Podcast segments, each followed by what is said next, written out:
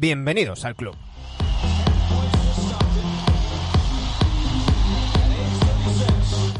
Ya hemos llegado a mayo y no sé si las flores, pero aquí en lugar de salir cosas se nos van desinflando. Se desinfla la burbuja del documental de Last Dance de Jordan y se desinfla, parece, las posibilidades de que vuelva la NBA.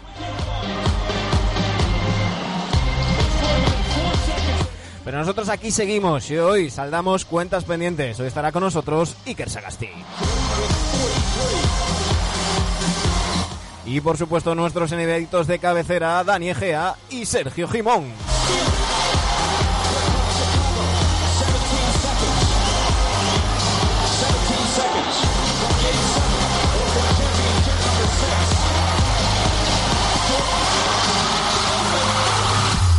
Aquí comienza el capítulo 244 de NBA Adictos.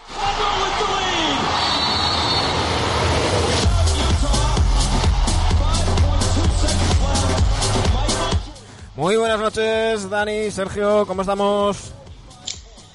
Así que desinflándonos, ¿no? Estamos. Ahora que podemos salir a correr. Sí, sí, sí, sí, Si no diluvia, si no diluvia, porque aquí ha caído una yo tenía pensado salir a un paseíto antes de grabar. Pero y... para vosotros los gallegos no pasa nada, que no, no, no, no, una cosa, es que, una cosa es que, es que orvalle y otra cosa es que diluvie en plan tormenta de levante. No, el problema es que hizo muy buen tiempo ayer y hoy por la mañana. Entonces cuando, cuando es así, el tiempo primaveral aquí suele ser así. Cuando tienes los primeros días buenos suelen ir acompañados de, de tormenta. Pero bueno, cosas, cosas que pasan y, y no pasa nada. Eh, pues no, yo decía desinflando porque, bueno, ahora comentaremos, van saliendo noticias que, que ponen entre paréntesis eh, o, entre comillas la, la reanudación de la, de la temporada. El último en decir que no es nada optimista ha sido nada más y nada menos que Danilo Galinari. Y, ¿Mm? y luego el tema de, de las Dance, que sé que Dani todavía no ha visto el 5 y el 6. Sergio, no sé si tú lo has visto. No lo he visto. Yo, yo tampoco, ¿eh? Bueno, pues no esperéis gran cosa. Eh... Pero llorar, como has hecho tú. Sí, no, el, el, el, inicio no, no es ningún spoiler. El inicio del, del capítulo 5 mm, está dedicado a la memoria de Kobe Bryant. Y, y bla, bla, bla, bla, bla. Habla, cartucho, que no te escucho. Se dice cucurucho. si no, se dice cucurucho en tu tierra. Si vas a trolear, dilo bien, anda. Eh, nada, pero, pero eso, que nada, que, que, que, el hype que nos vendieron, precisamente estaba hablando ahora con, con Tony Vidal y con Quique García por Twitter, y estábamos los tres de acuerdo que, que bueno, que, que se, se ha vendido mucho hype con lo nunca visto, la historia, qué tal. Y se ha visto todo. Y sí. no, novedades poquitas, y me da la sensación de que lo que nos van a contar en 10 horas nos la podían haber contado en 5. Es decir, un documental de los de ESPN de muy buena factura, que muy bien, pero, pero bueno, ahora que ya habéis visto los dos eh, el capítulo mm, prácticamente dedicado a Rodman, pues que es que si has visto el documental de Rodman, ya lo has visto. Exacto. Mm, sí, sí. Entonces... Quedan cuatro capítulos todavía. Vamos a dar esperanzas. Yo confío en, No, no, yo no. confío en, en Tony Kukoc. Será como una peli Marvel, Dani, tendrás que esperarte a los créditos al final y saldrá ahí Es verdad, es verdad. un calvo de, de Jordan. No, yo, pero, yo confío en Tony, en Tony. No puedo decir nada. Pero bueno, que, que no, que, que, a ver, que está muy bien, que lo disfruto mogollón y, y, que, y que mola. Pero, pero mm, es, al final es lo que hablamos siempre, del puto hype. O sea, ¿para qué me tienes que vender que todo es la hostia y todo va a ser buenísimo y lo nunca visto y vas a flipar y tal?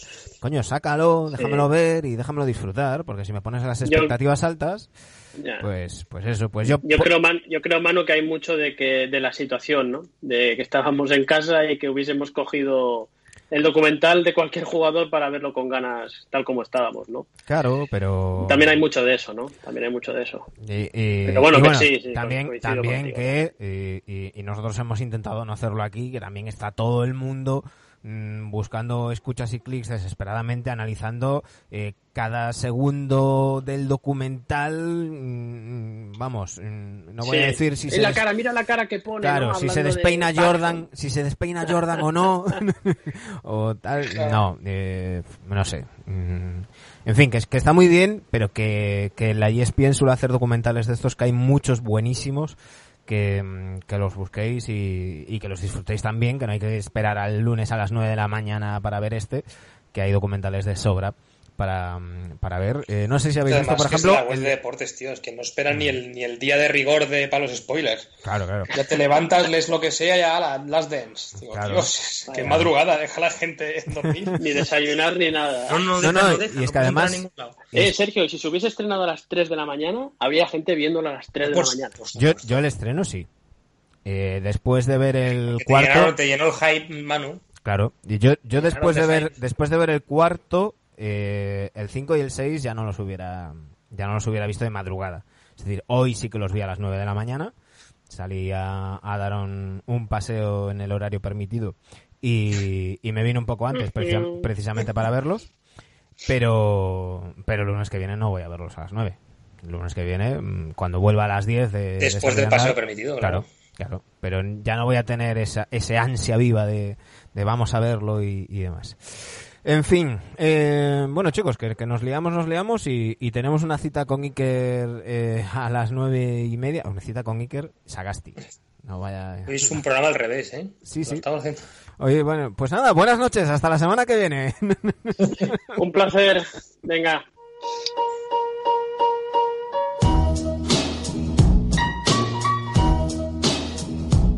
Y esto ha sido la sección de Jimón, así que ya sabéis, podéis ir votando en arroba Eso es que no, quiere saber el ganador. No lo quiere saber, hermano. No, no, es que estoy yendo al revés. Sí, claro. Lo suyo sería que ahora me dijeras los candidatos, el cruce y tal, y luego después comentáramos los resultados. Pero no, vamos, vamos a, no volvernos locos. No, no líes a la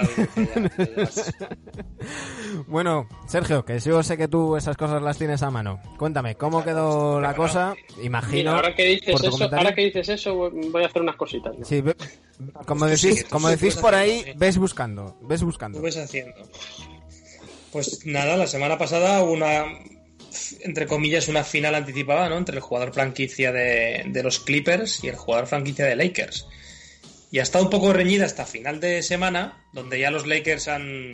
el jugador franquicia de Lakers, que es el ataque y defensa de Davis y la visión y líder de LeBron James, ha superado con un 63,9% a su vecino.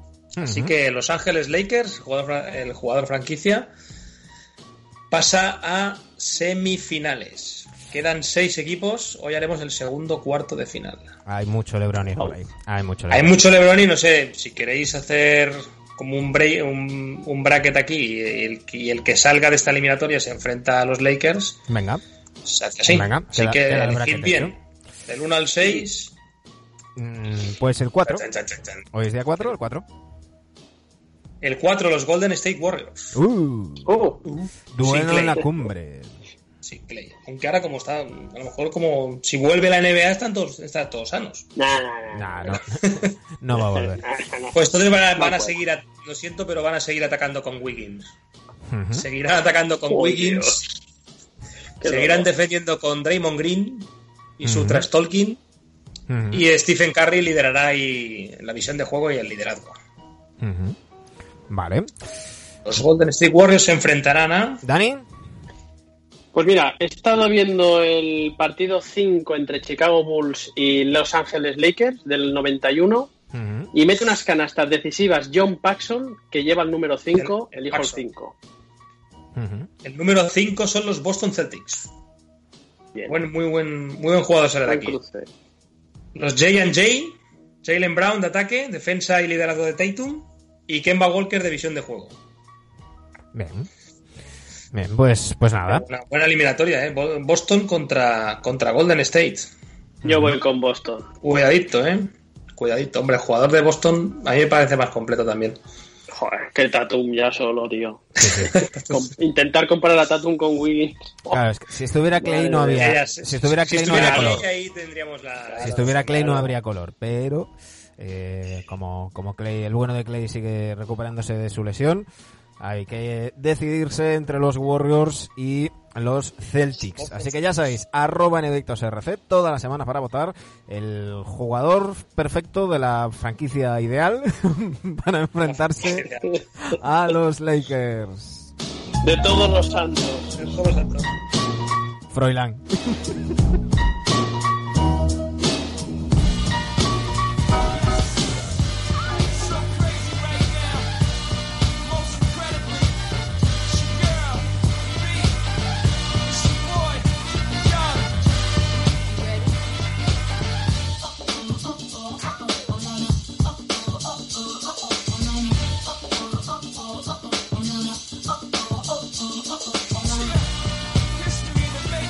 Y en una de mis pocas concesiones a la música comercial, he de decir, he decir que hoy... No sabía que era de ahí.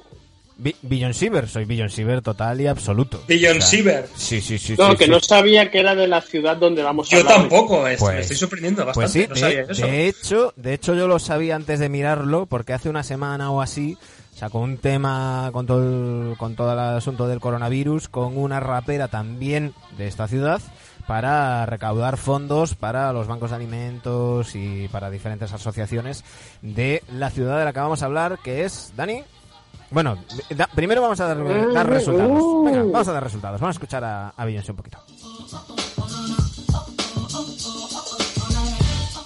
¿Cómo quedó la cosa la semana pasada, Dani? Bueno, la semana pasada, que tuvimos el honor de que nos votase Daimiel, los Washington Wizards y, y, que nos bueno, pues a Keiron Butler. Correcto, correcto, uh bueno, pues este es el quinteto histórico que habéis votado. John Wall con el 50%, Bradley Bill con el 55%, Bernard King con el 57%, Chris Webber con el 45% y por último Moses Malone con el 61% por delante de Wes Bueno, ese no, te, ¿No te rajaron mucho, Dani? No, nadie, la verdad. hicieron mucho Más, más, por, más por línea interna que por, que por Twitter.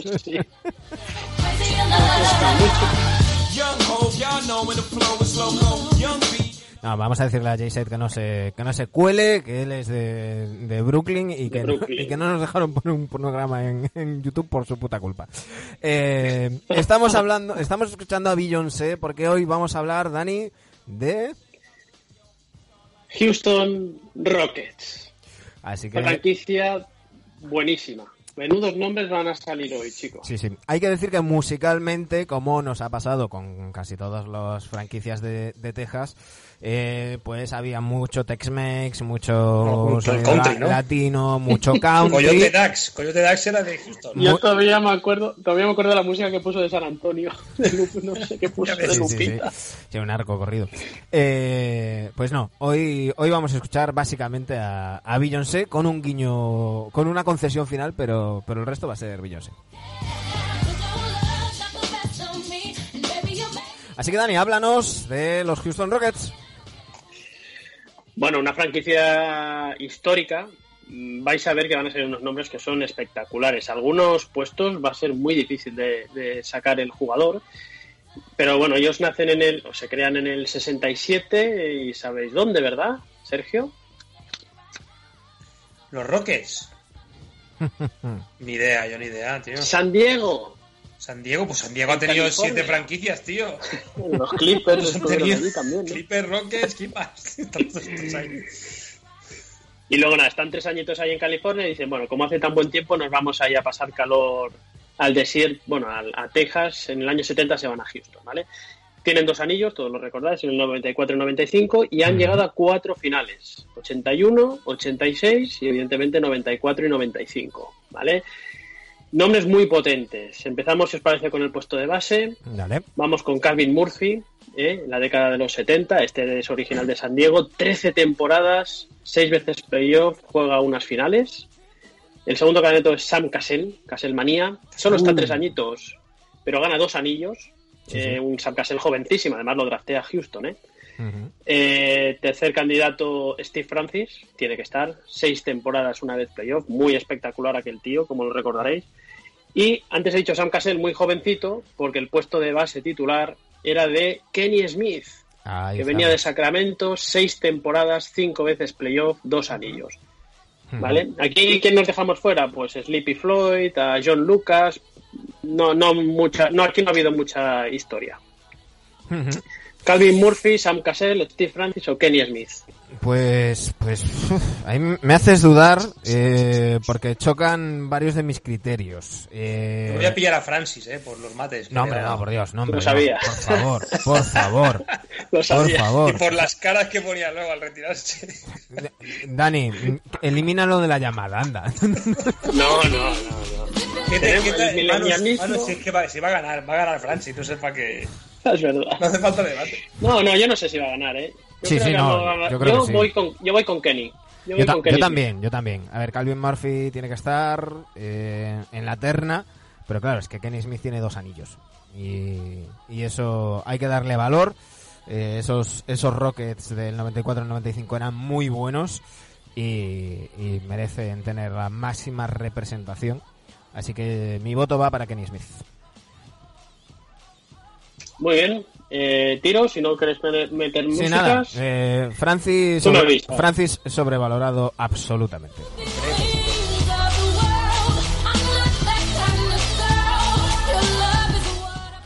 ¿Cómo canta esta cabrona? Eh, puesto de dos, Dani.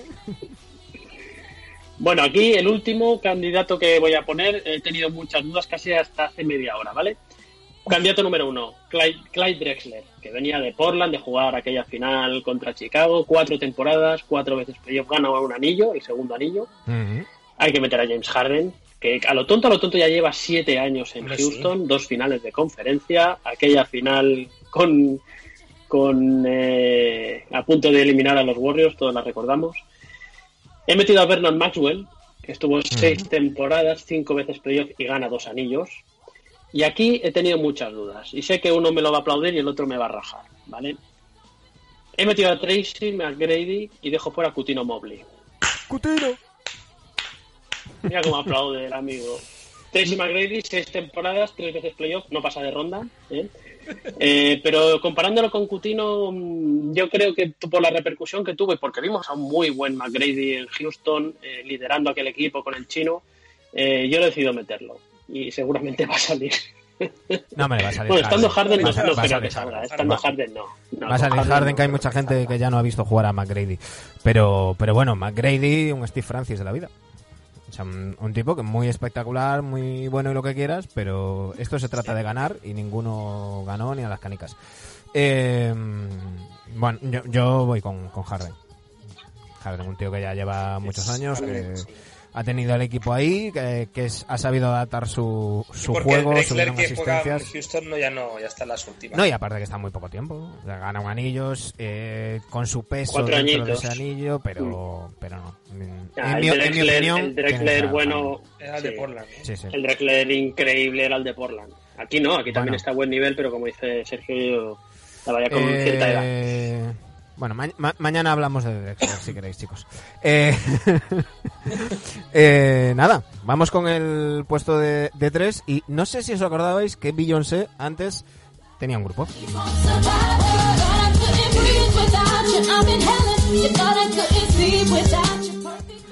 Destiny's Child. Ahí está este Survivor. Dale, Dani. Puesto de tres. Aquí sí que va a costar elegir uno. ¿eh? Eh, Robert Reid, 11 temporadas, dos finales. Estamos hablando de la década de los 80. Uf, tengo que meter a Trevor Ariza, que solo está cuatro añios, pero llega a dos finales de conferencia. Hay que meter a Robert Horry, evidentemente. Cuatro temporadas en los 90, dos anillos. No había mucho de dónde sacar. Para No. meter a Ariza. Y, y, el, y bueno, y espérate que el cuarto es Mario Eli. Super Mario, cinco temporadas. Super Mario. Y, sí, y, y gana los dos, gana también los dos anillos. Pero es que me diréis, bueno, ¿y a quién podríamos haber metido? Pff, a Rodney McCray, Buck Johnson, incluso Shane, Bati- Shane Batier me había pasado por la cabeza. Con lo cual es un puesto que, bueno, eh, tiene ahí Robert Horry Porque, como claro, porque Tom- Tom- hombre. Tomianovic estuvo, jugó mucho más de 4 que de 3. Entonces, Ya estamos spoileando. Uy, uy, uy, uy, uy. ¿Qué decís? eh, Complicado. Robert- Robert, Sin duda. ¿Cuántos años, ¿Cuántos anillos tiene? Robert? 7. Hostia, Siete anillos. Sí, vaya, sí. vaya crack. eh. Sí, sí, sí, sí. Un, un crack, un crack. Eh... Y ninguno con Chicago, ¿eh? No. Porque en los 90 lo ganó todo Chicago. Sí, es verdad, ¿eh? Mira que estuvo y, en la época. Y eso lo gana, lo gana con Houston, aquellos dos. Sí, sí, dos con Houston, tres con los Lakers y otros tres con... con... No, perdón, y, y, dos con, San Antonio, con San Antonio. Lakers y... Dos, dos, o tres. dos con San Antonio, dos con San Antonio. 2000... Eh, ahora, Cinco, ¿no? Iba a decir, ahora dudo si 5 y 7 o 3 y 5, pero creo que 5 y Yo 7. diría 3 y 5. Bueno, ahora, ahora lo buscamos. Bueno, ahora lo buscamos. Bueno. Pero y vamos, me ha hecho muchas yo gracias recordar a. Mario Eli, Ujú. Super Mario. que venía ya de San Antonio de ganar, no, que todavía no había ganado el anillo del 99. Ujú. Muy bien, pues. Puesto venga, número ahora sí que cuatro. ya vamos con lo potente. Vamos con lo El potente. puesto número venga, cuatro. puesto de 4. Mm, mm, mm. Otis Thorpe, Thorpe. siete temporadas. El torpe. Efe- efectivamente, 5 y 7, ¿eh? 5 y 7. 5 y 7. Sí, sí. Vale. Bueno, pues Otis Thorpe, siete temporadas, gana un anillo en los 90. Vamos a meter aquí a Ralph Sampson, ¿vale? No vamos a andar con torres gemelas, eh, que uno era center, no. Jugó gran parte de su carrera como cuatro al lado de Hakim, pues lo vamos a meter aquí. Cinco temporadas, unas finales en la década de los 80. Aquí tiene que estar Sir Charles Barkley, que venía de Phoenix, cuatro Hostia. temporadas, una final de conferencia. Y vamos a meter a Rudy Tomjanovic, que este es Mm. drafteado en los inicios por San Diego, está 11 temporadas y juega unas finales. Y me dejo fuera a Elvin Hayes. Dejo fuera a Elvin Hayes porque no he visto que pudiese estar, eh, pudiese quitar alguno de estos cuatro. Hombre, a, a Barkley. A Barkley. No sé, no sé. Yo lo de El Barclay no- de Houston estaba a buen nivel, ¿no? Pero no era tan. Al era principio más mejor sí. que el- sí, mejor, de mejor nivel que Drexler, ¿no? Pero. Sí, no, a ver, que, que bien, que, que, que Barkley Pero se retira, no se retira por la, Houston, claro. Barkley se retira No. por la lesión y, y tal, aún, aún a, a buen nivel, pero lo que hablamos siempre, yo- aquí yo es que aquí influye mi, mi, mi criterio de "Ch, que un, un tío que ha estado cuatro años en un equipo, me cuesta tanto eh, meterlo en un, en un top histórico eh, y más en una franquicia con tantos años como, como los Rockets. Yo aquí voy con Tomjanovic, sin duda, además. Sí, yo también. Sí, sí, yo también, yo también. Bueno, y tendremos eh, la historia de que, ah, ¿por qué no pones a Samson en el 5? Bueno, pues ¿por qué no? Porque cuando jugaba Porque con no Hakim quiero, se iba- porque es mi sección y no quiero. No, no, no, y, y porque, y porque Rap Samson la mayor parte del tiempo que juega en, en la NBA en general y en los Rockets en particular eh, es al lado de Bayuwon y, y bueno, habrá quien discuta quién era el 5 y quién era, quién era el 4, pues, pues, pues que lo, que lo miren. Hay pantallazo de él. No, no, no, eh, aparte es, es, más fácil que eso. Eh, una, mm, buscar en Basketball Reference. Y si no nos creéis, pues YouTube está ahí y hay muchos partidos de, de aquellos eh, Rockets de las, de las Torres Gemelas. Vamos con el 5. Bueno, y aquí, aquí sí que ya es el, el no va más, ¿eh? Hombre, Hakim de Dream Olajuwon, El chino. 17 temporadas, 14 veces playoff, dos anillos. Nos olvidamos que Hakim estuvo 18 temporadas en la liga, porque después Sí. se va a Toronto, creo que solo un año. Una temporada, sí. 18 años en la liga, ¿eh? Sí, Tela. ¿El récord lo tiene Kobe con 20, puede ser? ¿O hablo de memoria? No, él lo tenía el récord de- con, con franquicia, en la misma franquicia, ¿verdad? No, eh, Kobe tiene- Bryant, Nowitzki, Nowitzki ha estado 21, eh, Kobe tenía 20, Nowitzki le, Sí, se lo superó el año y, pasado, es verdad, y Vince sí. Carter lleva, o sea, llevaba 23. Esto es, esto es. Bueno, a lo mejor, a lo mejor eran 22, estoy hablando de memoria, pero bueno. Pero vamos, que Vince Carter es el tío que, que más, que más temporadas ha estado. No es el más veterano en jugar a- en la liga, porque ha habido gente con 45 y, y 45 largos en, en jugar, pero, pero ahí ha estado. Bueno, y vamos con el 2. Candidato 2, Moses Malone, que venía de los Buffalo, seis temporadas, unas finales en los 80. Ujú. El chino, Yao Ming, ocho temporadas, cuatro veces playoff. Y Dikembe Mutombo, cinco Hostia, Dikembe. Cuatro veces playoff. Fíjate que cuatro pivots. ¿No pueden salir los cuatro y un base? Yao Ming y Dikembe. Y fijaos que yo, si hubiese que si se hubiese quedado Clint Capela en la franquicia, yo creo que Capela podría haber estado en este top 4. Cuidado, sí. Estoy convencido. Hmm. En, pero unos, no en unos años. no. Bueno, en NBA Ojo. Adictos China lo tiene claro. Ojo, que, que, y yo que de los Capela, es, está noveno en rebotes. ¿eh? En la Capela sí. más rebotes que Samson, más rebotes que Mutombo, evidentemente. Cuidado, cuidado ahí. Eh, nada, hombre, hay que, hay que ir con The Dream, el bailarín de claqué del Cotton Club. Sí, sí, pero fíjate que cuatro nombrazos, eh, tío. Sí, sí. Vaya, cuatro tíos. Bueno, pues estos han sido los Rockets. Pues ya sabéis, en arroba RC durante toda la semana, Dani Gea os irá poniendo cada uno de los puestos. Eh, hoy lunes el base, mañana escolta, alero, a la pivot y pivot hasta completar el Fab Five de los Houston Rockets. Y ahora, mientras eh, contactamos con, con Iker Sagasti, os dije que había una concesión a otro grupo de Houston eh, para, para cerrar. Y es que, claro, hablando de Houston, no podíamos irnos sin ZZ Top. Total.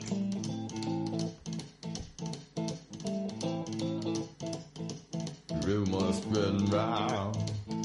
in that Texas town about the shack outside the game.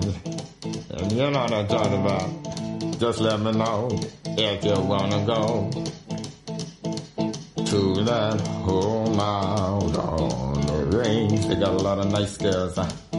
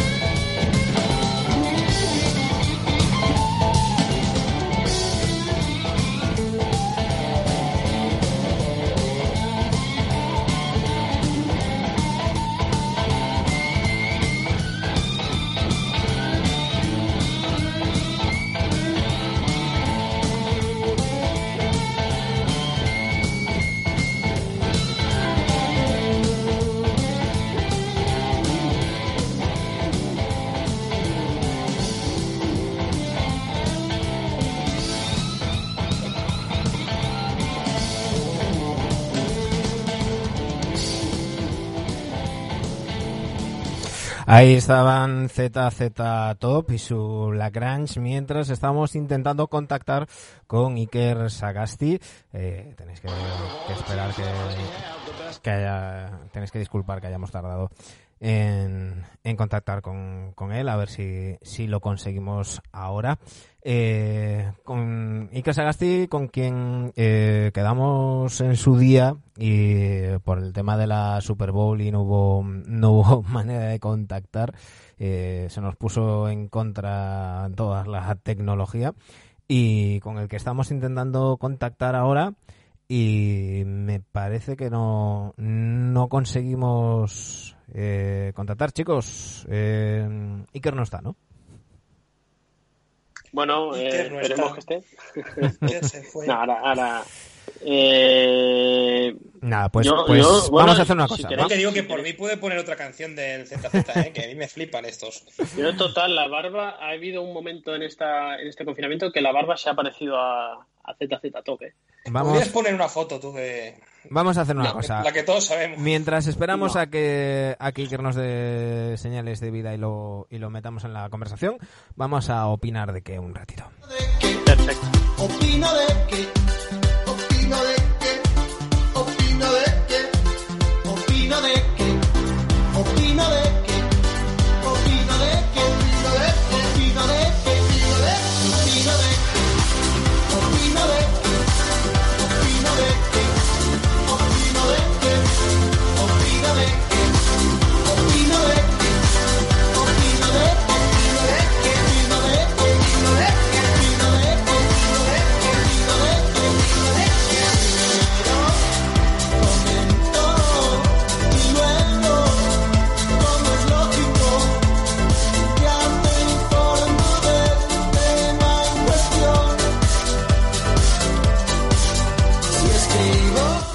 Y ha sido poner a nuestros amigos de Ojete Calor y no sé si a la llamada de esta canción o no. Iker Sagasti ha dado señales de vida. Iker, muy buenas noches, ¿cómo estamos? Muy buenas, sabes que yo opino de que entonces he escuchado y he tenido que venir corriendo. Soy muy fan ¿eh? de Ojete Calor. Sí, sí, sí, sí, sí.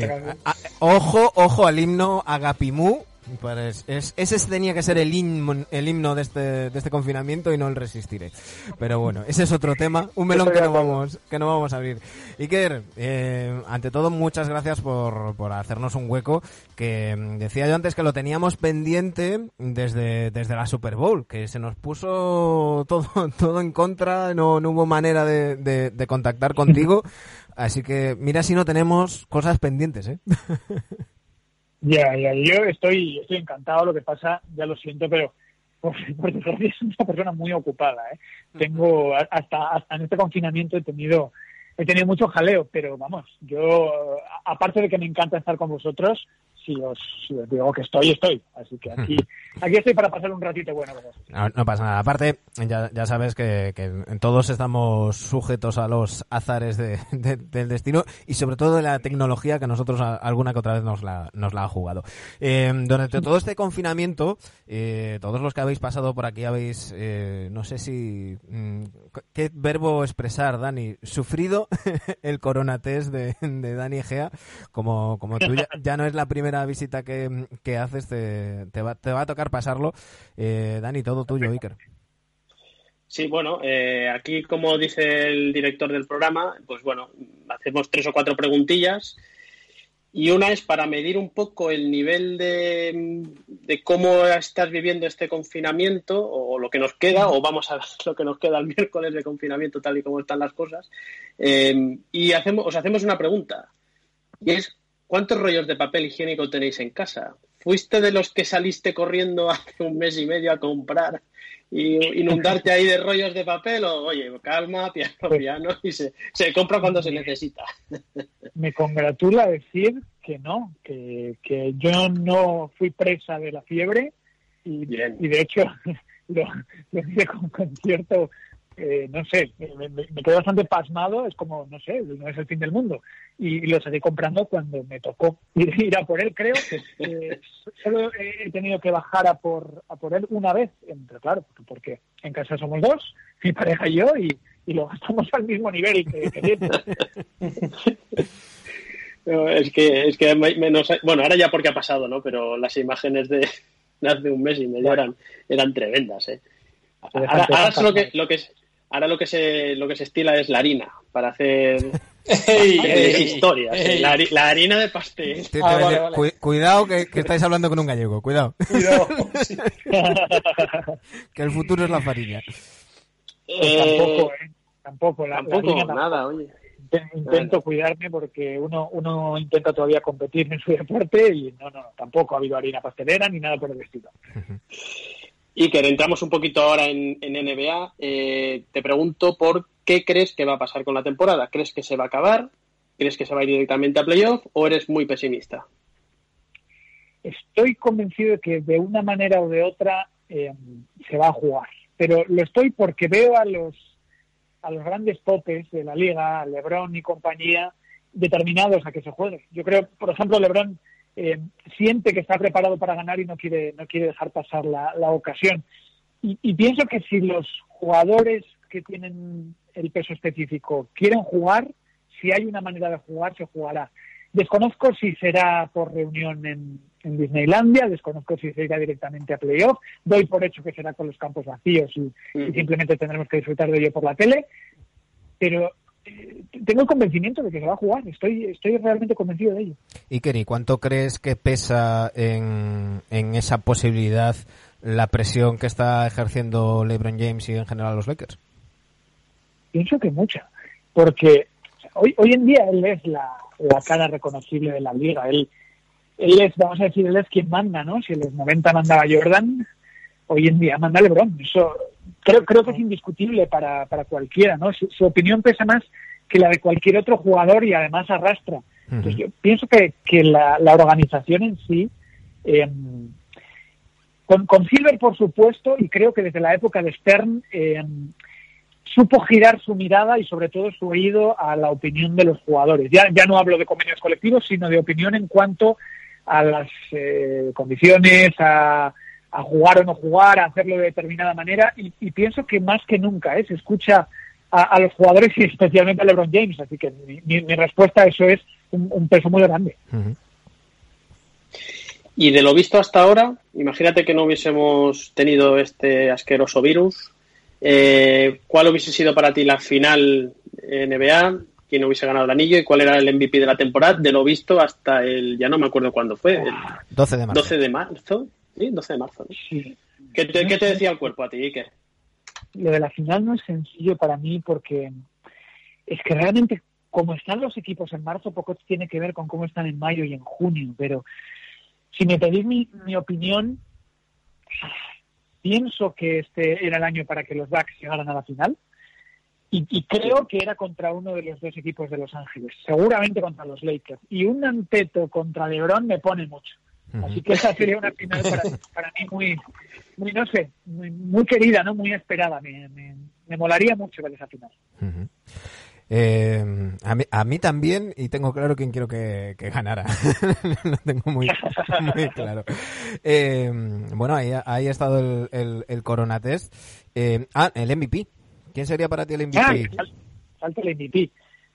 Wow, es que no lo sé. No lo sé. La verdad que no lo sé porque tengo, tengo varios candidatos. Fíjate que igual se lo daba LeBron, aunque no esté siendo el jugador con mejores números. Eh, me, parece que, que su influencia en el juego mm, da para darle. Eh, y sé que puedo ser injusto, ¿eh? porque hay, jugadores que están haciendo, o estaban haciéndolo, voy a utilizar el pasado, una temporada tremenda y espectacular, pero creo que se lo daría, se lo daría a LeBron James. Eh, bueno, ahí está el, el de, Dani. Hilando con, con, con esto, eh, Iker, y con, con, la posibilidad de que se, se, vuelva a jugar, que se termine la, temporada.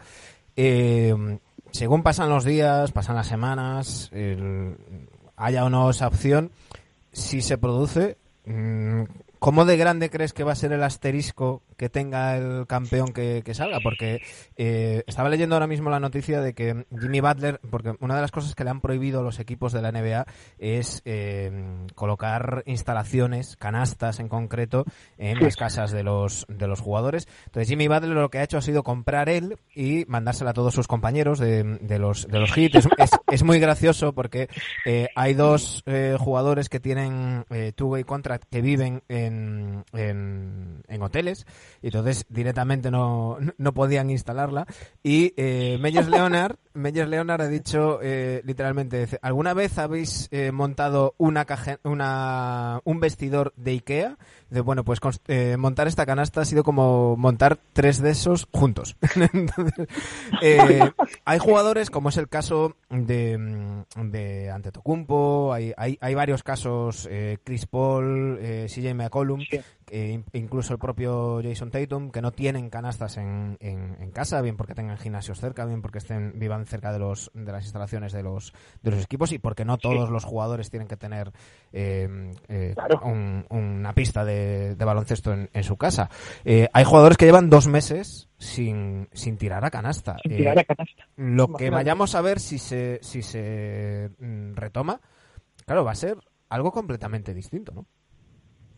Por supuesto, imagínate cualquier cosa que hagas bien, que, además es tu día a día, que dejas de hacerlo durante dos meses. Es que imagínate que te pasas el verano, ¿no? Sin tirar. Eh, cuando llega la pretemporada, cuando llega agosto, no tiras igual de bien. Necesitas un mm. tiempo de adaptación.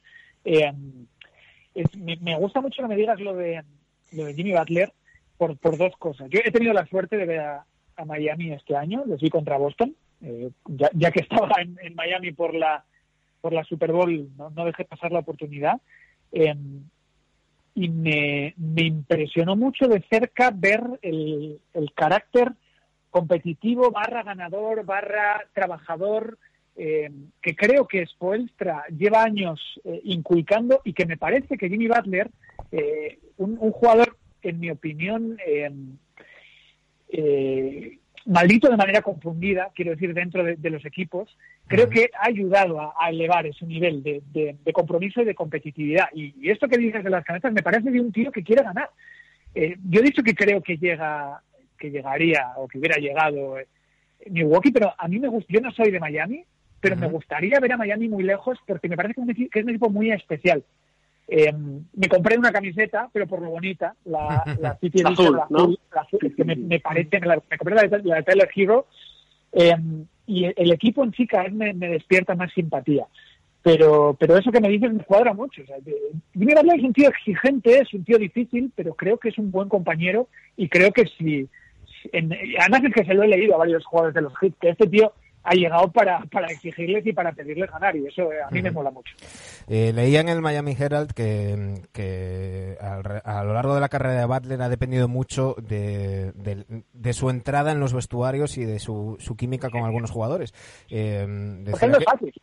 Él decía que, que, que, ni en Minnesota ni en Filadelfia se encontró un, un vestuario de gente mm, bueno, no, dice exactamente a la que respetara, pero lo deja, lo deja caer. Y que en cambio que en Miami se ha encontrado un sitio donde, donde él está, está muy, muy cómodo. Eh, se le ve mm, haciendo muchas bromas. De hecho, eh, le preguntaron si, si, estaba interesado en ir a los, a los Juegos Olímpicos. Hay que decir que eh, tanto Bama de Bayo como Jimmy Butler están en, en, la preselección que ha hecho el, Popovich. Eso, eso, es otra, ¿eh? Y él ha dicho... si me dejáis Perdona, perdona Dani, simplemente. Eh, y dice Butler que eh, llamó a Carmelo, hay que recordar que ganó el oro en 2016, y, y, le dijo a Carmelo, oye, voy si tú vas. Y que Carmelo dijo, no, yo no voy. Y dijo, pues yo tampoco. vaya, vaya telas. ya que estáis... Sí, sí, dale, dale, perdona. simplemente, o sea, que creo, creo que tiene mucho que ver con la cultura que, que Spolstra ha ha inculcado a lo largo de los años, pero también creo que tiene mucho que ver con el papel de, liderazgo que le han otorgado desde un principio en Miami. Él, se ha sentido muy cómodo porque le han dado galones. En Filadelfia ni los tenía, ni los que los tenían eh, tenían quizá el, hambre que, puede tener Jimmy Butler y creo que eso, eso hizo fricciones. Sobre Adebayo, os diré que en directo es uno de los jugadores que más me ha impresionado. me parece que es un jugador que yo cuando le vi jugar en la NBA jamás pensé que sería el jugador que es hoy en día. Es un jugador que cada día me gusta más, os lo, confieso de verdad. bueno, pues de momento, sí, de momento Miami está en playoff, porque tú dices, Siker, que se va a jugar. Eh, ¿Cómo lo haría? ¿Rollo Super Bowl? ¿Directamente playoff y todos juntos en una ciudad? Como a veces se está hablando de Las Vegas o, Los Ángeles y tal. ¿Cómo lo harías también esto? ¿Orlando? A mí el sistema de concentración y de lo que tú has dicho, ¿no? De, Super Bowl o de playoffs NFL, la, la ventaja que tiene eso, eh, el partido único da muchísima más emoción, ¿no? Como, como un torneo olímpico. Ah, un partido único con estos. Claro, a, mí me flipa la idea de partido único porque es que íbamos a tenerlos con, con el cuchillo entre los dientes. Y me gustaría mucho ver ese, ese formato en la NBA. A mí, si van directamente a playoff o, o, lo hacen por reunión y una especie de, fase de grupos y luego, que no sé cómo, pero, pero si tiene que ver con partidos, eh, o sea, con, partidos de gana o vete a tu casa, es, algo que a mí me pone mucho y me apetece muchísimo ver. Dani. Sí, eh, bueno, a colación de, lo que comentabais antes de, de, los Juegos Olímpicos, bueno, quiero sacar un tema eh, que sé que Iker es muy, muy de seguir todos los deportes, además, sé que, que, practicas y playa, ¿verdad? Que eso es olímpico. Em, vamos, a, vamos a ver, eh, si la temporada empieza en diciembre y, tiene que acabar, la, del, la 2021 tiene que acabar para julio agosto, tenemos todos claro que no va a haber baloncesto en los Juegos Olímpicos. Es extremadamente complicado. esto, puede ser, esto tiene que ser un mazazo para, para el mundo del deporte, para el COI y para Japón. Eso es un mazazo, ¿eh? Pero Dani, Dani, Perdón, perdón, chicos. Digo, Dani, partes de la base de mantener los 82 partidos en la 2021. Sí, por supuesto. Claro. Es que es más. Eh, apúntate, apúntate el último lockout. Y hay 66 partidos esta temporada. Porque no, no creo que, el COI. Yo creo que la, conversación puede ser: vale, sí, sí, eso lo hacéis, pero a partir de la temporada que viene.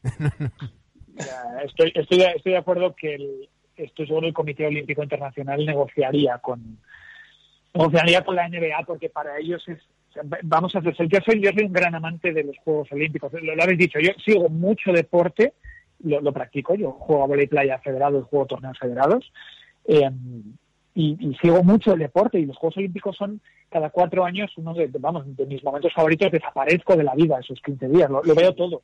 Y, siendo honestos el baloncesto junto a la final de los 100 metros lisos, junto a, mm. eh, efectivamente, el voleibol. Gimnasia, natación, sí. pero exactamente, pero como torneo de deporte eh, colectivo, lleva muchos años siendo el más importante. El baloncesto arrastra unas audiencias en los Juegos Olímpicos tremendas, una atención tremenda, eh, y, no creo que se vayan a permitir no contar con los jugadores de NBA, y mucho menos después de haber perdido el Mundial. Bueno, ya, ya vimos lo que pasó cuando España ganó el Mundial de, de Japón, el, siguiente torneo olímpico, si no me equivoco, fue Pekín, eh, lo, llaman el Radiant Team, ¿no? Que de hecho están haciendo un documental que está padrinado por Dwayne Wade. Eh, y, para ellos es, al mundial no le dan mucho mucha importancia, pero si pierden les pica. Y en cambio los Juegos Olímpicos para ellos sí que es eh, una cita de enjundia, ¿no? De e, eso sí tiene el, el, prestigio suficiente y más después de haber perdido. Yo creo que de alguna manera pactarían usar básquetbol, COI y NBA para no, me imagino los juegos sin, sin el equipo olímpico estadounidense con jugadores NBA. Además, con el equipo A. Sí, sí, sí. No, eh, de momento lo, lo, que lo que se están lo que se está leyendo las informaciones que están saliendo es que eh, independientemente de lo que pase con esta temporada 19-20 eh, la NBA se está se está planteando empezar la 2021 en, en diciembre para que los equipos tengan el mayor número de, partidos con público en, en, sus, en sus pabellones y eh, que esta primera temporada eh, fuera de 66 partidos, igual que la última temporada de Lockout, y el, el, dueño de los Hawks, que lleva como tres o cuatro años dando la, la tabarra con este, con este tema, y aunque luego al final del, del programa hablaremos de, de NFL, eh, lo sacamos ahora a, a colación, eh, lleva varios años el dueño de los Hawks diciendo que, que no tiene sentido eh, competir, entre comillas, durante cuatro meses con, con la NFL. 50, o sea, de 47 de las, de las 50 retransmisiones más seguidas en Estados Unidos en la última década son de NFL. Eh, luego hay dos finales olímpicas y un partido de NBA. Eh, lo que lo que propone el dueño de los Hawks es empezar el día de Navidad y así eliminar dos meses que se, que se solaparían con, con, la NFL. Eh, el problema, como decía Dani, sería los, los años de, ciclo olímpico que, habría que ver cómo, cómo hacer para, para terminar. Eh, Iker, ¿tú ves un, un ajuste, eh, aprovechando que el, que el Pisuerga pasa por Valladolid y aprovechando eh, toda esta situación, para hacer por fin ese cambio que tantos años se lleva hablando de, no sé si reducir la liga regular, pero sí cambiar los, las fechas? para mí tiene sentido porque eh, os podéis hacer una idea de que muchos seguidores de la NFL, a los que también les gusta la NBA, yo no me incluyo porque veo las dos cosas, desde que empieza la NBA la veo, pero, pero conozco muchos, y en Estados Unidos esto que os voy a decir pasa muchísimo más, no se centran en la NBA hasta que acaba la NFL. una vez que acaba la NFL, está cerca el parón del, de los estadios, entonces sí que siguen la, la NBA. Entonces, si eliminas eso y lo mueves y lo arrastras, pues seguramente conseguirás más audiencia, pero lo que tú has dicho, tú has dado, esa cifra de, de audiencias de la última década y yo te digo que del último año y no te hablo de deporte, sino de todo tipo de retransmisión deportiva, de las, de las 50 retransmisiones nazistas del pasado año, 41 fueron partidos NFL eh, y, lo demás, pues eso, son pues algún discurso de Trump, alguna los Oscar, alguna cosa así, pero es que lo, arrastra todo, para ellos es, el entretenimiento. Y, y, no quiero dejarme lo que decíais antes del, del asterisco, eh, yo estoy seguro que tendría asterisco eh, esta temporada, no, hay duda. Pues, si Phil Jackson se lo puso a aquel, aquel lockout a finales de, de los 90, 52 partidos fueron aquello. Ya, pero, pero aquel anillo eh, de los Spurs, si no me equivoco, nadie mm. nadie lo cuenta de menos, ¿eh? Cuenta, cuenta igual, ¿eh? en, las mm. banderas, en, en las vigas, etcétera, cuenta exactamente sí, pero ahora, ahora empezamos a olvidarnos de eso del asterisco, pero durante 10 o 15 años, cada vez que se mencionaba a los Spurs, eh, siempre alguien decía, bueno, el 99 con asterisco, los 50 partidos y, mm, demás. Sí, sí, es, así, es así, pero bueno. Eh, no sé, yo querría el anillo igual, ¿eh? Por mucho que No, no, no, está, claro. si lo llegan a ganar los Knicks, imagínate. Está claro. Y, y... Asterisco ni leche. no, no. Eso, eso, iguala mucho. Y, y, respecto a lo que decíais de los estadios vacíos y de intentar tenerlos el mínimo tiempo posible, no conozco el dato en la NBA, sí lo conozco en la NFL. El, el volumen de negocio que supone la venta de entradas a bonos y merchandising dentro de los, de los estadios supone el 16% del, del total de negocio de la NFL. No es poco un 16%. No, en la NBA no, creo que lean de lejos. Yo, yo he estado, he estado en, varias canchas NBA y yo me compraba la camiseta, me compraba el perrito caliente, me compraba esto y lo otro. Y eso es así, eso lo hace muchísima gente. Entonces es mucho dinero que está en juego. Pues sí, que leía, leía el otro día um, en The Athletic que es entre, según las canchas, entre, entre un 15 y un 21 según cada franquicia varía y decían que, bueno que franquicias como eh, los Knicks por ejemplo que, era que era mayor y luego franquicias que, que, han tenido más éxito últimamente como los Warriors pues pues era menor simplemente porque tenían más ingresos por otras vías no porque en el pabellón tuvieran menos pero pero por eso por eso intentan los Knicks que les va tan mal y llevan tanto público turista por así decirlo pues es normal que, que arrastre más volumen de negocio no no os recordéis hombre eh, oye Iker eh, sabemos que eres es que somos, es que aquí somos dos de los Knicks. Y uno de los, y uno de los Knickerbockers de aquí es del Nástico, o sea que imagínate qué mierda de año. Eh, yo os quería, os quería hacer un, apunte asterisco al que gane este anillo, lo tengo claro, asteriscazo, pero con muchos azos en caso de que se vaya directamente a playoff. Eso lo tengo clarísimo. Tengo clarísimo. Pregunta para Iker. Eh, sí, sabemos que eres de New England, o de los Patriots, sabemos que eres de la Real, pero yo no sé de qué equipo de NBA eres. Dinos cuáles son tus colores. Eh, es muy fácil, si soy de los Patriots. Celtics, Lo que pasa es que intento no hacer mucha gala del equipo al que sé, porque cuando intento opinar en redes sociales, sea de lo que sea, intento hacerlo con, con, la camiseta fuera. Es decir, cuando, cuando tengo los dedos en el teclado, periodista, cuando los quito y estoy delante de la tele, aficionado intento que, no se me vea mucho el plumero. Eh, Pero Iker, entonces, entonces ¿qué haces en redes sociales? No, no cuadra, ¿eh? eh no le preguntes por redes sociales a Iker hace poco que tuvieron algo de jaleito por ahí. No, luego, luego, luego cuando vayamos a la NFL comentaremos. Eh... Sí, porque es la pena, pero, pero eso es que yo soy, de los Celtics. Eh, a ver, soy del Celtics de New England por la ciudad de Boston, que es la primera que conocí en Estados Unidos. Me encanta Boston. Boston es una ciudad maravillosa para visitar. Pero soy también porque sí, lo, es sin duda. Y, pero lo sé también porque las primeras imágenes que tengo yo, que me entró el baloncesto por los ojos, son de los Celtics de Verde. Entonces, no sé, es, fue como inevitable. Bueno, y entre Jay y Jay, Jalen Brown y Jason Tatum. ¿A quién quieres más? ¿A papá o a mamá? A papá, o mamá.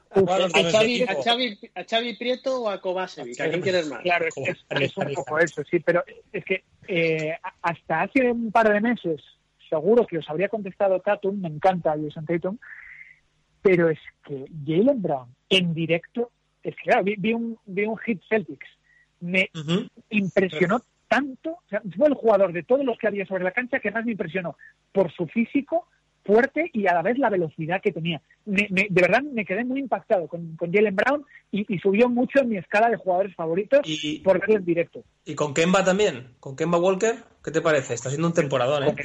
Con el, manejo de balón de Kemba Walker. Súper rápido. Mm. Sí, y, os diré que con, que con, que con Dragic también me quedé bastante impresionado. Es muy fuerte, mete, mete a los bases al poste, aguanta muy bien, se, echa el equipo encima cuando, cuando los partidos se ponen duros, me, me, impresionó para bien, ¿eh? Goran Dragic, pero sí, sí, bueno. Kemba Walker y uno más que, que tampoco lo esperaba, eh, Gordon Hayward. Gordon Hayward, no sé, me, me, parece que sin, sin grandes alaracas, ¿no? Sin, sin, sin tener que exhibirse mucho, me, no sé, me pareció un gran jugador de baloncesto. Me pareció un tío que sumaba en todos los aspectos. Sergio. Yo hay un tema que está actual, bueno, actualidad. De esta semana creo que se han hablado del draft, que lo quieren aplazar. ¿Puede ser? Se, ha aplazado, se ha aplazado el, draft, eh, el draft y el draft combine. De momento, de momento se ha aplazado. Y, posiblemente. Si, se la lotería se aplazará al resto. Claro, posiblemente se, aplace, se, se aplace el, draft, que recordemos sería en junio. Eh, hay que tener en cuenta que hasta eh, que no se decida qué hacer con la temporada, no se puede establecer un orden del draft, con lo cual, mm, pues, pues no, no, no tendría mucho sentido, ¿no? Ahí es donde tenéis que echar un ojo a, lo que ha pasado en el draft de la NFL, porque parece que a la NBA le ha gustado mucho el formato de, mm. hacerlo desde casa. Mm, a eso iba, sí, que, le parecía hacerlo de ese, de ese estilo. Como se hizo el de la WNBA. Sí. Sí, para mí yo creo que para la NBA sería, sería un acierto, porque si todavía tiene la gente en casa, desde luego audiencia va, va a tener histórica y, se ha probado eh, exitoso. El, de la NFL, eh, yo le estuve transmitiendo y y realmente fue un producto televisivo de, mucha calidad. Bueno, de hecho, es que batió el récord del, del draft de la NFL, superando un 40% a la audiencia anterior que fue la del, año pasado. Pues claro, también, influye los datos han puesto los dientes muy largos. También influye las, las ganas que tenemos de cualquier tipo de, de contenido que Cualquier mierda que nos echen, sí. cualquier concurso de, de horror. alguno aquí, Iker, ni confirmo ni desmiento que, que alguno del Nasty que esté viendo la liga bielorrusa, que es la única seguro, que ha parado. Sí, sí, sí, todos con el bate una cosa es lo que consumamos nosotros, que, somos unos enfermos del, mm. deporte del baloncesto y de demás, pero yo creo que un buen producto televisivo es un buen producto televisivo y punto. Es decir, las audiencias del Horse no han sido buenas, no han sido nada buenas. En cambio, si tú ofreces algo que la gente quiere y, lo va a consumir, creo que, ese formato de draft ha sido bueno y creo que la NBA haría muy bien eh, replicándolo. Bueno, y hay que decir que el Horse fue, fue una, una basura, todo. Una patañada, sí. Cómo estuvo planeado técnicamente y todo. Eh, antes de ir con, con, tu mejor recuerdo NBA, que, que como le estamos pidiendo a todos los que, los que pasáis por aquí, eh, estoy viendo en, en Hoops Hype una noticia que, que había leído un par de rumores, pero todavía no lo, ha visto, no lo había visto en Hoops Hype, y ya sabéis que yo si no aparece en Hoops Hype no me lo creo. Eh, y son los rumores de que Tony Parker, ya sabéis que eh, es presidente y dueño de la SBEL de la, de la Liga Francesa de Baloncesto, que está ahora, es, participa en, en, la gerencia, es, dueño en parte también del grupo que, al que pertenece el Olympique de Lyon.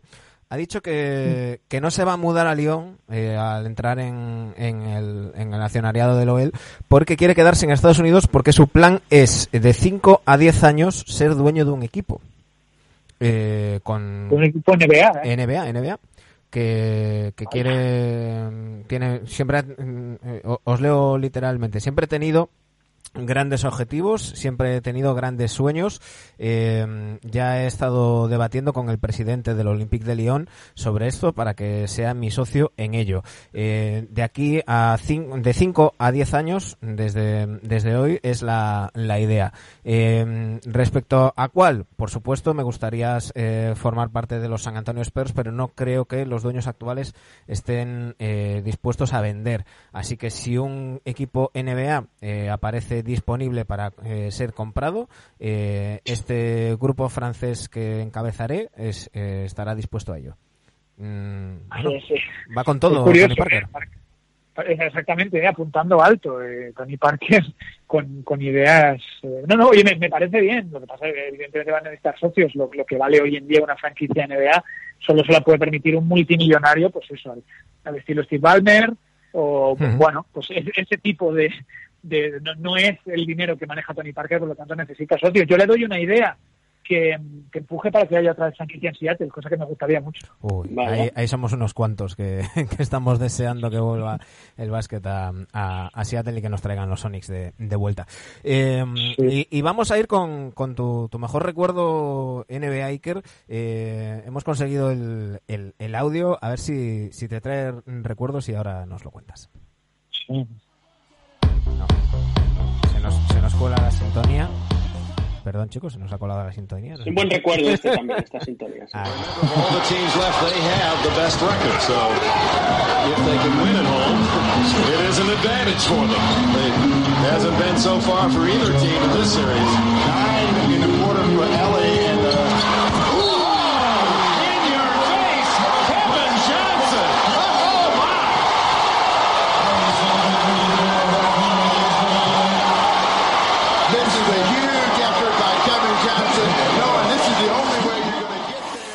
In Your Face, Kevin Johnson. Cuéntanos, Iker, eh, porque me ha llamado la atención, yo, yo sí recordaba este, este momento, eh, pero me ha llamado la atención que, hayas escogido este, este momento en, en concreto. ponnos en, en situación.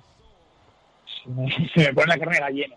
A ver, la, la, razón principal es porque Kevin Johnson es mi jugador favorito de, todos los tiempos. Kevin Johnson, eh, claro, yo era adolescente cuando los Suns consiguen a Barkley, eh, llegan a las finales y a mí Kevin Johnson es un jugador que me ha apasionado. Yo, yo jugaba de base y me, no sé, me, flipaba Kevin Johnson.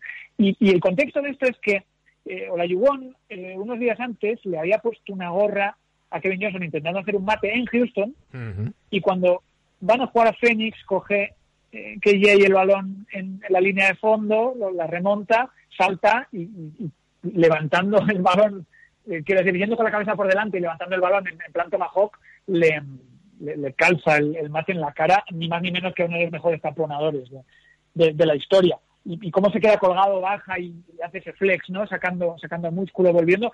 Que además, durante bastantes años fue parte de la cabecera de NBA en acción, cosa que me gustaba mucho ver todos los, todas las semanas. Pero sí, sí, y, y, para mí en ese momento, yo que tendría 12, 13 años cuando sucedió, vamos, fue como la, la jugada, ¿no? Y es algo que tengo grabado a fuego en, la memoria y aunque os podría, pues eso, poner algún algún recuerdo típico de una canasta ganadora, en, mi cabeza ese es el mejor momento, porque ese es mi jugador favorito, metiéndole un mate en la cara ni más o menos que, que a Hakim Olajuwon. Hay que recordar eh, que estamos hablando de las finales de conferencia del 94, el año del primer anillo de los de los Rockets, eh, unas finales de conferencia muy curiosas porque además los cuatro primeros partidos la, eh, los gana el equipo visitante.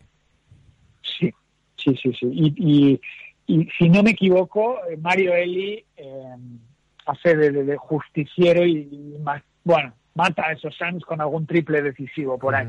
En, Pero, esta, en esta jugada en, en, esta jugada en concreto, eh, los, los, los Suns están 8 abajo eh, en últimos minutos del, del, del último cuarto.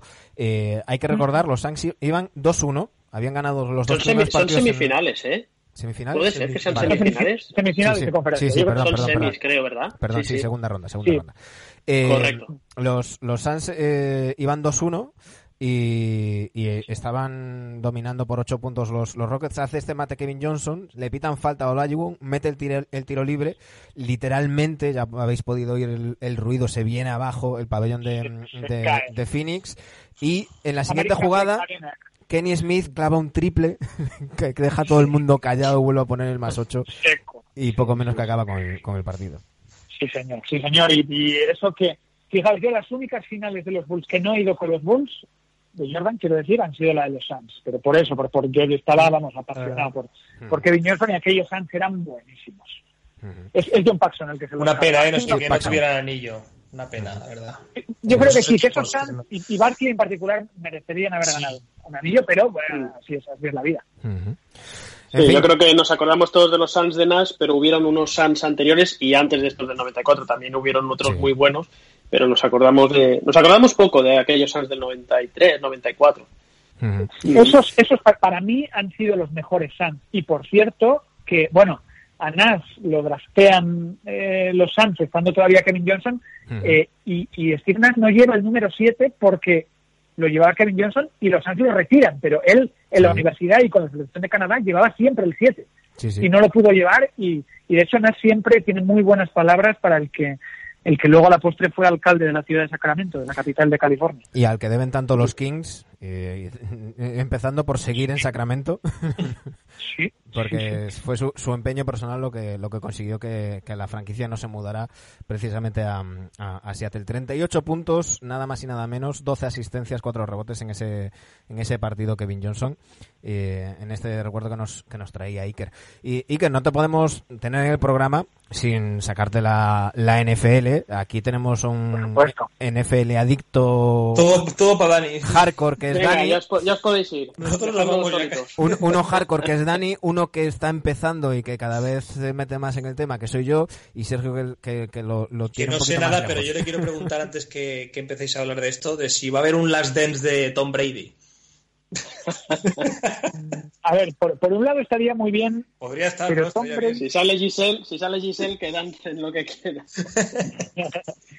pero o sea, creo que Tom Brady no es una figura, o sea, él tiene una personalidad muy fuerte y en los partidos, eh, bueno, él, ha levantado partidos solo tirando de sus compañeros y demás, pero pienso que su, su carácter no es de querer eh, tener cámaras alrededor, me, me, parece a mí. Pero es cierto que, que la NFL tiene una edición que es NFL Films, que perfectamente tendrá material para hacer eso. ¿eh? No sé, yo creo que algún día tendremos, tendremos documental de Brady, Belichick y de los y de los Patriots. Eh, ahora, ahora que les dice que lo habréis comentado, pero yo estoy gozándolo como un niño pequeño, ¿eh? con The Last Dance. Eh, bueno, bueno, yo, yo estoy, yo, yo a mí me, me, ha decepcionado en el sentido de que el hype era tanto, nos vendían ah, tanto, tan y, pero eso me pasa con, con, todo lo que se le pone mucho hype. Eh, claro, te creas unas expectativas y, y luego. a mí, solo, solo, con transportarme de nuevo ahí ya me vale. Realmente no me está contando cosas que no sepa, la mayoría, la inmensa mayoría de cosas las sé, las sabemos. Pero me da igual, es como volver a vivirlo otra vez y eso me gusta mucho. No, y, y, sobre todo es, es, muy bueno que traiga la actualidad a, a gente que, y aquí me vais a permitir que, que me, me un poco fuera del tiesto, a gente que dice la estupidez, que, que, LeBron es el mejor de la historia, bueno, pues que le pongan a Jordan en, en diferentes momentos y, y, y que, que, vean lo, al verdadero mejor de la historia con diferencia, eh, varios escalones por encima del segundo. Es la opinión que, que compartimos, ya es que puedes no. estar bien seguro de eso. No, no existe discusión. O sea, Jordan, no. podemos, la única discusión que hay es en el mejor deportista de todos los tiempos. Jugador claro. de baloncesto, pues creo que no, que no existe esa, uh -huh. ese debate, en mi, en mi, opinión, en mi opinión. Por para, cierto, para mí no hay nadie como Jordan y, y, creo que no lo habrá. Ahora, ahora volvemos a la, a la NFL, que si no Dani me mata, pero eh, no. Magic Johnson en, en, creo que era la, la NBC ahora, eh, le estaban haciendo una entrevista al hilo de, de, de las Dance y decía que eh, si, si esos, esos Bulls, eh, Magic ha cargado mucho contra, contra Kraus, ya en su momento lo, lo hizo, era comentarista, recordemos, de televisión en, en, las finales del 92 y del 93 y ya entonces cargaba contra Kraus diciendo que, que tenía que tratar mejor a Pippen y, y tal. Eh, ha dicho que, que si Kraus no se hubiera cargado el equipo, que si hubiera mantenido a Phil Jackson, eso hubiera hecho que Jordan renovara y, y si hubiera mantenido a, a Pippen tal, que ese equipo hubiera podido ganar 10 o 12 anillos. A mí me parece una exageración, pero... 10 o 12 y esto me, me parece una exageración y creo que no habría sucedido, pero un par más, miremos el contexto. Era lo que te iba a preguntar. ¿Qué equipos ya, Era lo que te iba a preguntar. Eh, hay que recordar que en el 99 el lockout, eh, mm, Jordan se lesiona el, el, dedo índice de la mano derecha, que por cierto, si estáis viendo el documental, fijaros cómo le ha quedado ese dedo. Se lesiona el, tendón con un cortapuros. Eh, es operado en, en, ese, en ese verano, pero la temporada empieza mm, más o menos por el parón del All-Star. Son 50 partidos de temporada regular nada más. A un equipo veterano como era, como era aquel, eh, eso le venía muy bien. Es decir, eh, mm, vemos muchos ciclos de equipos que, que, se cansan a los X años porque son campeones y luego lo que es la temporada regular les resulta casi hasta tedioso y, claro, si no haces buena temporada regular, coger el ritmo en playoff cuesta más, es, es el círculo de siempre. Eh, esa temporada hasta hubiera favorecido a un equipo como, como este, Iker, ¿no? Sí, yo, también lo pienso, eso es lo que os iba a decir. Tú miras el contexto de los equipos que, dominaban o que dominaron después. Eh, yo creo que los Bulls, esos Bulls, eran superiores. ¿Cuánta gasolina les quedaba? En, mi opinión, para uno o dos anillos, porque pienso que luego la llegada de Zach a, Los Ángeles y en cuanto Kobe hubiera adquirido un poco de madurez, creo que eso no digo que no se me entienda mal, que esos Lakers eran mejores que los Bulls, sino que el ocaso de esos Bulls, el la edad, etcétera. Pero incluso en ese, incluso en ese caso, eh, esos Lakers estallan porque llega Phil, Jackson. O sea, aquí llevaba desde el 96 comiéndose los mocos en Los Ángeles. Y, y Kobe no era ni titular. Y es Phil Jackson el que, igual que hizo en los Bulls, encaja todas las piezas y hacen y hacen clic. Si tienes a Phil Jackson... Muy bien dicho. Claro, si tienes a Phil Jackson entrenando en, los Bulls, eh, eso lo tienes desactivado.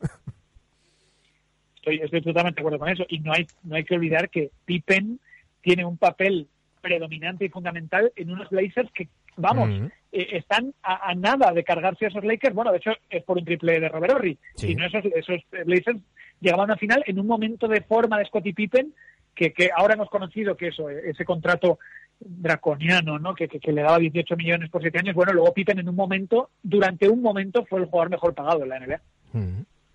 Bueno, volvamos a la, a la NFL, que, que si no, Dani, Dani nos mata. Yo te voy a hacer una de, de, aficionado eh, que está empezando esto. Yo mm, casi casi me acabo de enterar de que los Buccaneers existen. Eh, ahora mm, vuelve, vuelve Gronkowski. Eh, desde fuera parece que, que, Brady estuviera intentando montar sus Patriots eh, al sol. ¿Cómo, cómo, ves esos, esos Bucks eh, y, ese equipo con, con Brady alrededor?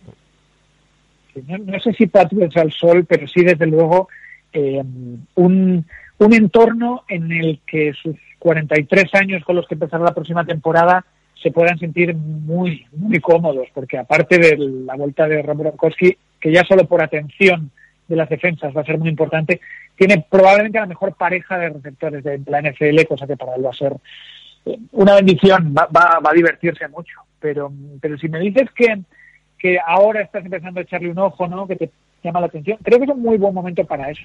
Creo que la explosión, ¿no? La, la llegada de Patrick Mahomes al, al reinado... yo, es con quien me he enganchado. Yo me he enganchado con Mahomes. Es, es mi, mi, mi, carry, mi carry de la NFL. Exacto, exacto. Es, es me parece la comparación adecuada. Porque Mahomes mm, supone un cambio para el juego similar al que, al que Carry ejerció. Y creo que Mahomes es eh, un, buen motivo para engancharse. Es que es muy divertido verle. Él, él, es capaz, él mismo es capaz de, remontar partidos que, que llevan veintitantos puntos abajo en, en playoff. Y pienso que es eh, echarle un ojo a, Mahomes, eh, los que no hayan visto NFL, y de verdad que te vas a divertir. Y si te diviertes viendo NFL, siento, siento que no hay vuelta atrás. Además, es muy fácil de compaginar con la NBA, te lo dice uno que es un loco de ambos deportes. Yo, yo, hace unos años, y, esto ahora que le, pasaré la palabra a Dani, seguro que me sabe decir cuál, cuál es un amigo en común, me, recomendó encarecidamente que viera una, una Super Bowl donde estaban los Carolina Panthers y, fue un tedio absoluto. Luego me han dicho que ha sido la peor en no sé cuántos años. Yo me la comí entera. La peor, la de Denver, sí, sí, sí, la que gana Denver. La, peor, quizá de la década pero seguro que la peor de los últimos 5, 6, 7 años. La pues peor de las peores. Pues ese fue mi, mi, primer partido de NFL. o sea que imagínate. Qué, qué, pena, porque un año después podrías haber visto a los Patriots remontar un 28 a 3 mm. en 8 sí, sí, lo, vi, lo vi, lo vi. Lo vi, lo vi, lo vi. Desde aquella he visto las Super Bowls y, he ido viendo cada vez NFL, mm, más NFL, pero cuando llegó Mahomes, es lo que tú decías, es cuando me he empezado a divertir viendo viendo NFL y lo, y lo disfruto mogollón y, veo bastantes partidos ahora ya a la, temporada. Eh, es, un momento fantástico porque es un momento de cambio de guardia, ¿no? Eh, eh, había miedo por, por saber qué iba a pasar cuando, cuando los Brady, Breeze, Rogers, Rotisberger, es decir, los quarterbacks que ahora o han pasado o se acercan a la cuarentena, pues eso, empezarán su declive, pero es que se da el caso de que han sido late bloomers, ¿no? Que han aguantado y, y han mantenido su nivel hasta, hasta los 40 incluso pasados, pero coincide con la eclosión de un grupo de jóvenes, ¿no? Que sobre todo lideran Mahomes y, y Lamar Jackson. Así que es, creo que es un momento muy, muy bueno para, para ver la NFL y engañarse. Eh, muy rápido, muy rápido, porque le había prometido a Iker media hora y ya nos hemos pasado. eh, tres, cuatro preguntas muy rápidas. Mm, bueno, eh, tenemos varios eh, oyentes de Cambados concretamente que nos preguntan, que le digamos a Iker, ¿qué va a pasar con Andy Dalton en Dallas? ¿Crees que le va a quitar el puesto a Prescott? ¿O puede ser un... que se olviden. Que se olviden, de eso. eso. no va a pasar.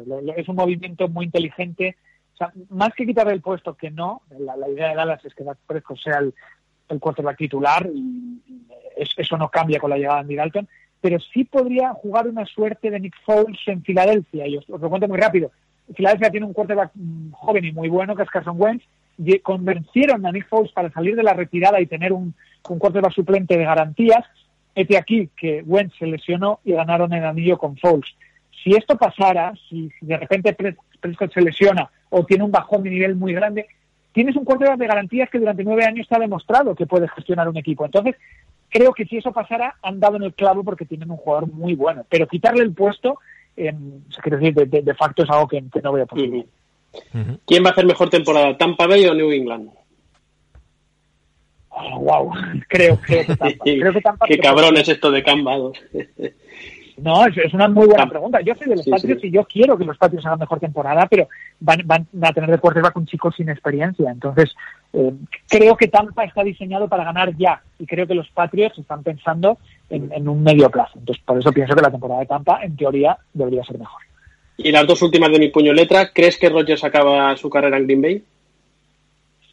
Pienso que no. Lo que pasa es que no creo que vaya a ser ya. Yo creo que es complementario intentar dos, dos, al menos dos buenos años de buscar el anillo con Rogers y luego hacer un, relevo generacional y natural con Jordan Love. Esto está destapando muchísimas eh, suspicacias y enfados entre los aficionados, sobre todo de Rogers, y yo entiendo, Rogers ha sido, ha sido tremendo. Pero yo creo que una franquicia tiene que ser dueña de, de, su futuro y de y hacerlo según sus propios términos. Entonces, me, me parecerá bien que Rogers intente un par de intentos o tres más y que luego vaya a otro lado donde lo va a poder hacer bien, no se acaba el mundo. Entonces, no sé, creo que no va a acabar su carrera en, Green Bay. Y la última, la ultimísima ya, eh, primero decir que una de las grandezas de este programa es que estamos consiguiendo hablar con gente a la que seguimos, leemos. Hace poco tuvimos a Juanma Rubio y yo que escucho 100 yardas todos los días o todas las semanas, que os escuché en el draft, que os escuché en la Super Bowl, pues poder hablar con un tío como tú que ha salido de Twitter, que no te teníamos catalogado en ningún medio hablando fútbol americano y que has llegado a escalar y a retransmitir para la cadena en lo que has hecho y viajar allí, me parece que es un logro de toda la comunidad tuitera. Y mi pregunta última, ¿dónde acaba Cam Newton? primero te agradezco te agradezco, te agradezco esas palabras porque es verdad que, bueno, yo, yo soy periodista, yo eh, he crecido viendo baloncesto y fútbol americano y para mí es un sueño hecho realidad haber retransmitido una Super Bowl en directo desde, desde el estadio con un millón de personas solo en, en, YouTube realmente es algo que no, que no voy a olvidar y vamos a seguir peleando, ¿no? Yo lo decía antes con esto de la, de la polémica eh, que, que hubo, no sé, o sea, yo intento no, no tener ego, ¿no? Intento, o sea, a mí esto me gusta, doy mi opinión y quien quiera leerla y seguirla, encantado. Y a quien no le guste, estoy siempre encantado de debatir. Yo no, no poseo, la verdad, no soy más listo que nadie, ni sé más que nadie. Lo que pasa es que me gusta mucho. Y, y, lo, y lo, sigo con mucha pasión y doy mi opinión y, expreso y, trato de, dar mi visión. por suerte parece que hay mucha gente a la que le gusta. ¿Cuántos lo habéis dicho en, Twitter? Ya, claro, claro que en Twitter va, va a haber gente que pues que ponzoñe, ¿no? Gente tóxica y demás. Hay que aprender a vivir con ello, hay que intentar no hacerle mucho caso. Y filtrar. Y, filtrar me, lo dijo, me, lo dijo, Gonzalo Vázquez con... ¿Sí? Sí, no digo, digo, que, que, filtrar. Sí, no, no, exactamente. Y, y, eso es que cuando me, lo dijo Gonzalo Vázquez, con el que he tenido la suerte de compartir eh, trabajo durante casi tres años, eh, tenerlo mesa con mesa, una de las personas de las que más he aprendido en mi vida, eh, me lo dijo, no, no cometas el error de pensar que la inmensa mayoría es, es gente que disfruta de, lo que haces y de lo que hacéis. Y, y, si Dani precisamente es uno de esos, pues yo lo agradezco, me encanta que estuviera en la Super Bowl en el draft, pues, bueno, de hecho te envié una pregunta cuando estabas allí en la Super Bowl. Sí, sí. No, seré, no seré yo, eh, Iker, quien, quien corrija al maestro que es Gonzalo Vázquez, que ya, sabéis, bueno, precisamente por Twitter me han llamado de, de, todo por, según ellos, hacerle la pelota, pero, pero considero que el reverso es el mejor programa deportivo. Mm, con permiso de 100 yardas, el reverso es el mejor programa, mejor programa deportivo radiofónico del mundo. Eh, y escucho unos cuantos eh, americanos. Eh, me precio en ser amigo tanto de, G como de, como de Andrés y, como oyentes, que vamos a ver, eso que hacen es una cosa maravillosa, de un nivel, nivel periodístico es que no nos damos cuenta de la suerte que tenemos. Pero lo que hay que hacer, yo creo, es, es, es filtrar y, bueno, con quien, con quien es respetuoso, pues debatir todo lo que se pueda debatir. con quien no lo es, pues bloquearlo directamente y, y, ya está. pero es así, es que no tengo ningún problema en que pienses distinto a mí o quieras debatir o solo, solo necesito que seas amable y educado, pero ya está. Si, si yo no pretendo, ni siquiera pretendo tener la razón ni, ni ser dueño de la verdad, pretendo dar mi opinión y si tú tienes otra lo hablamos y yo estoy encantado de hacerlo. Pero, pero los maleducados y los pues, realmente sobran y, y, es lo que tú has dicho, es que es, antes me frustraba mucho, ahora es como, ¿cómo? Fuera. Y ya está. Y, la gente que quiere sumar, que es de lo que se trata y que son la mayoría. Y... Como oiga esto el chiringuito NFL, eh, va a decir que no quiere responder a lo de Cam Newton, ¿eh? Ay, perdón. Eh, pienso que no va a encontrar equipo cuando comience la temporada. Pienso que no porque él, parece que, se ha filtrado que quiere un puesto de titular y puestos de titulares en la NFL ahora mismo no quedan. Eh, unido a, su, a la incertidumbre sobre su estado físico, eh, pienso que no va a empezar la temporada en ningún equipo. Me gustaría que sí lo hiciera, pero pienso que no y creo que va a encontrar trabajo cuando un quarterback titular se lesione. Esa, esa es mi, opinión a día de hoy. Eh, aunque me gustaría... New England, hombre. Para Boston, para Boston. No, es que no le quieren. Parece que no le quieren. me, gustaría verle ahí. El tío Bill, macho, como es. bueno, seguiremos pendientes de todo lo que pase, por supuesto, con la NBA, también con la NFL, ver cuándo se retoma eh, la actividad de, ambas ligas y siguiendo siempre a Iker Sagasti, uno de los amigos de la casa al que, al que siempre seguimos y que nos encanta tener con, nosotros. Iker, un fortísimo aplauso y un aplauso, abrazo. Aplauso, sí, aplauso también y muchísimas gracias por estar con nosotros sí, amigo de siempre y, lo seguiré siendo y estaré aquí cuando, cuando a vosotros os apetezca, que, siempre paso muy, muy buen rato cuando, cuando paso por, por estos micrófonos. Os mando un, abrazo y seguimos en contacto. Un fuerte abrazo, Iker. Chao. Un abrazo. Nosotros nos vamos ya. Eh, Dani, Sergio, muchísimas gracias. Una semana más por estar aquí con, nosotros. Eh, ¿Sergio dónde está? Se confirma que no ha marchado a cenar. No, no, no. No, os estaba escuchando lentamente, ¿eh? no. Había puesto el mute.